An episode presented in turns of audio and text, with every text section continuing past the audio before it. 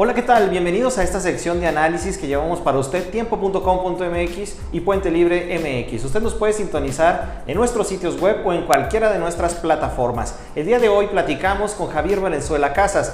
Él es el nuevo coordinador nacional de la coalición Sumas, un proyecto muy interesante al que, bueno, un proyecto muy interesante del que nos, le vamos a pedir que nos hables. Hola Javier, buenas tardes. ¿Qué tal Miguel? Buenas tardes, gracias por la invitación. Un saludo eh, a todo el equipo de, Tiempo y a todo tu auditorio.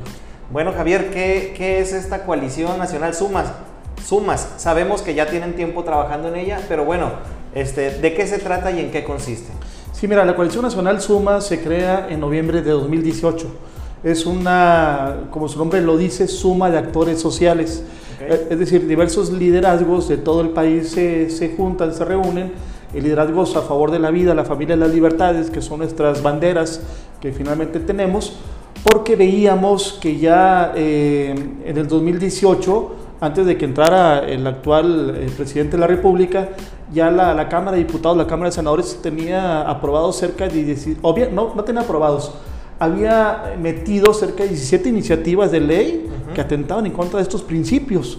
Entonces, principios que son vida, familia y libertad. Y libertad. Libertad de expresión, libertad religiosa, eh, diferentes tipos de libertades que luego se han visto eh, socavados o se han visto se han puesto en peligro.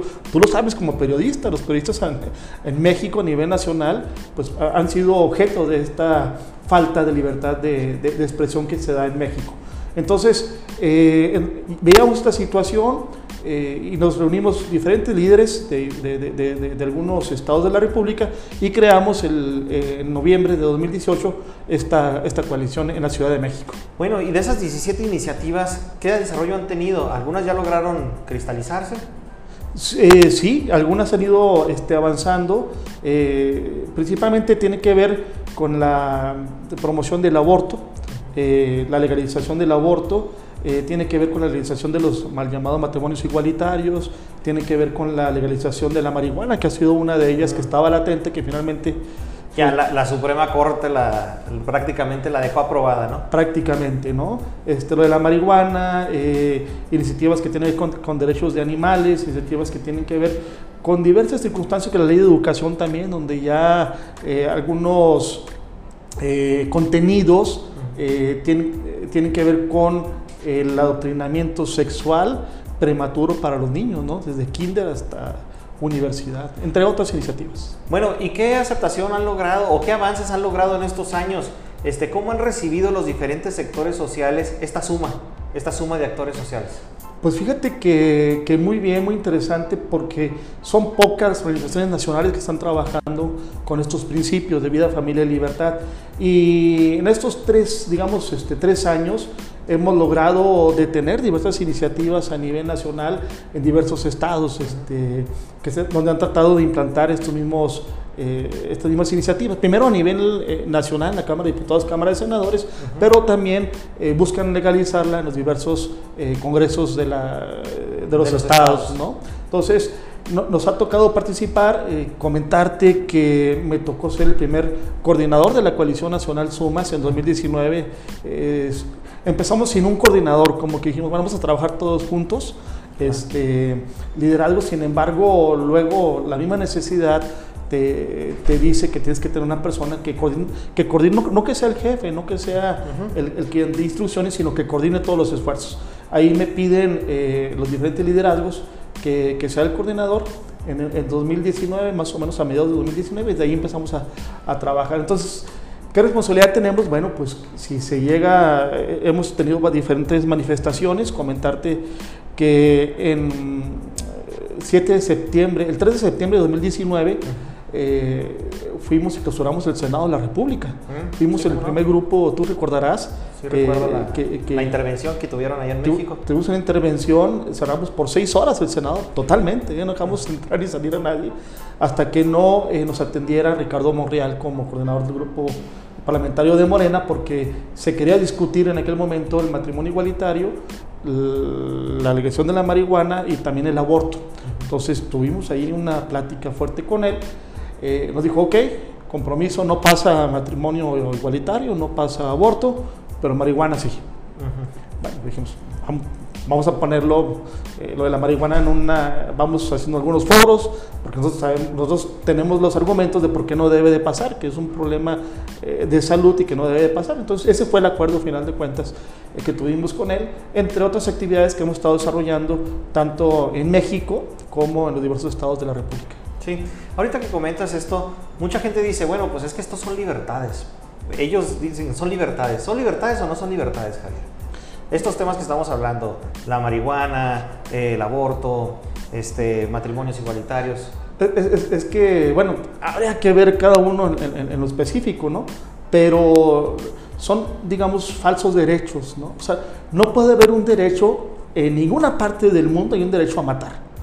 Hay un derecho a la vida, ¿estamos de acuerdo? Entonces se contraponen derechos, porque finalmente no pueden decir este, las mujeres, principalmente grupos feministas, que tienen el derecho sobre su cuerpo, cuando eso significa matar a un ser vivo. ¿Estamos de acuerdo? Entonces se contraponen derechos. Entonces eh, son derechos que se han ido promoviendo a nivel internacional y déjame decirte una cosa, Miguel, como tú sabes, México no es primativo de toda esta agenda internacional, sino es parte de un engranaje eh, y hay diversos estados donde todas estas políticas públicas ya se han eh, puesto, ya se han eh, manejado con desastrosas consecuencias políticas, sociales y económicas para los países. Entonces, por supuesto que son, no son libertades, por supuesto que no hay una libertad para asesinar.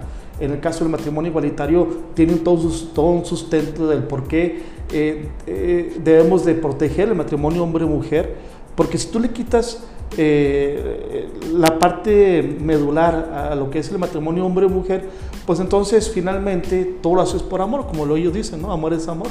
Pero entonces abre la caja de Pandora, que es lo que sucede en otros países, en el que ya te puedes casar un hombre-hombre, mujer-mujer, hombre perro, eh, hombre computadora, mujer eh, árbol, mujer... Eh, es decir, bajo ese argumento, pues finalmente puede darse de todo, ¿no? Pueden darse muchas cosas. Pueden, darse muchas situaciones. Y bueno, y hombre-mujer se queda establecido una sola hipótesis, al menos, ¿no? Es correcto, es correcto. Y, pero además hay un grave problema aquí que luego tenemos que, que, luego que entrar con la tasa de natalidad. Cuando tú disminuyes la tasa de natalidad de 2.1 hijos por mujer, que es, digamos, el umbral en donde una raza se puede regenerar, este, si tú disminuyes ahí, esa raza tiende a desaparecer, que es el problema que está enfrentando Europa los europeos, ¿no?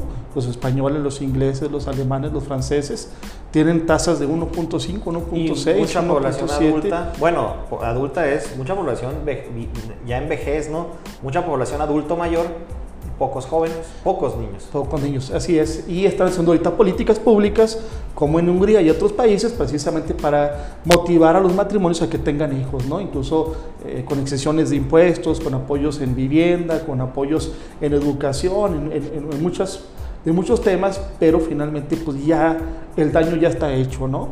Este, algunos de los países donde han hecho más eh, políticas públicas a favor de la familia, que es el país eh, digamos, eh, family friendly o, modelo, ¿no? Modelo o el país modelo es este, Hungría, pero apenas están revirtiendo pues esa disminución de, eh, población. de, población. Y México estamos en el umbral.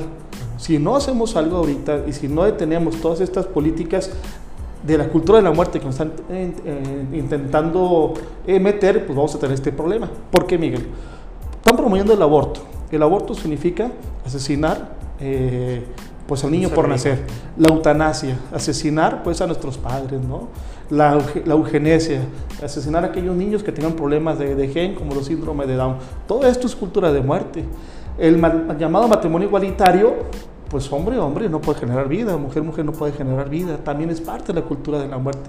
Este, entre otras iniciativas, final de cuentas, hacen precisamente que baje eh, el, número de, o el nivel de la población, ocasionando graves problemas luego sí económicos, porque tú bien lo comentas, la pirámide se, se, voltea, hay más gente adulta, poca gente productiva, menos niños, y es cuando tenemos el problema como el que tenemos ahorita de, pensiones, que no han, el problema económico de México no da para para solventar este, esta población adulta.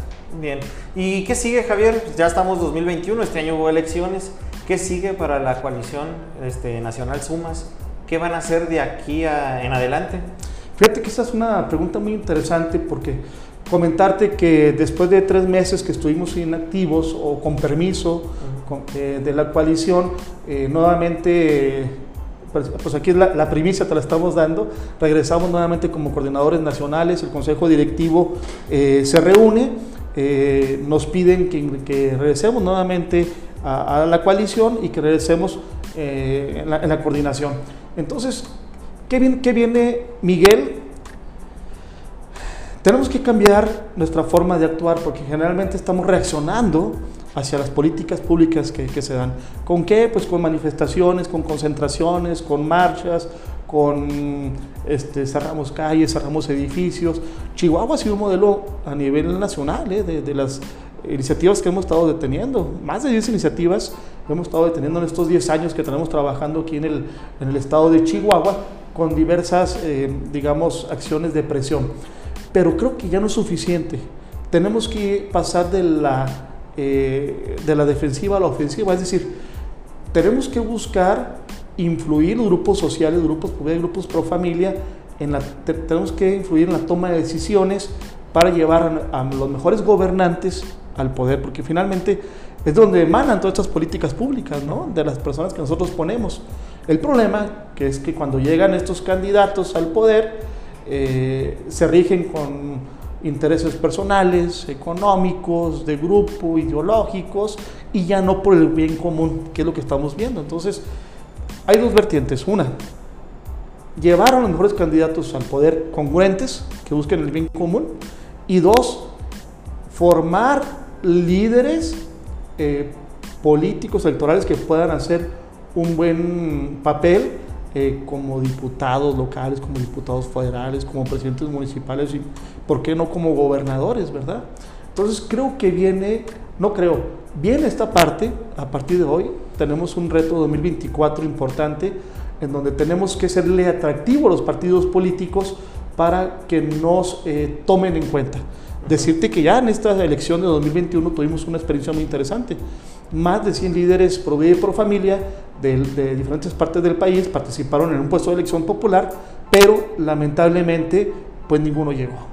Entonces, tenemos nosotros que trabajar en esta parte.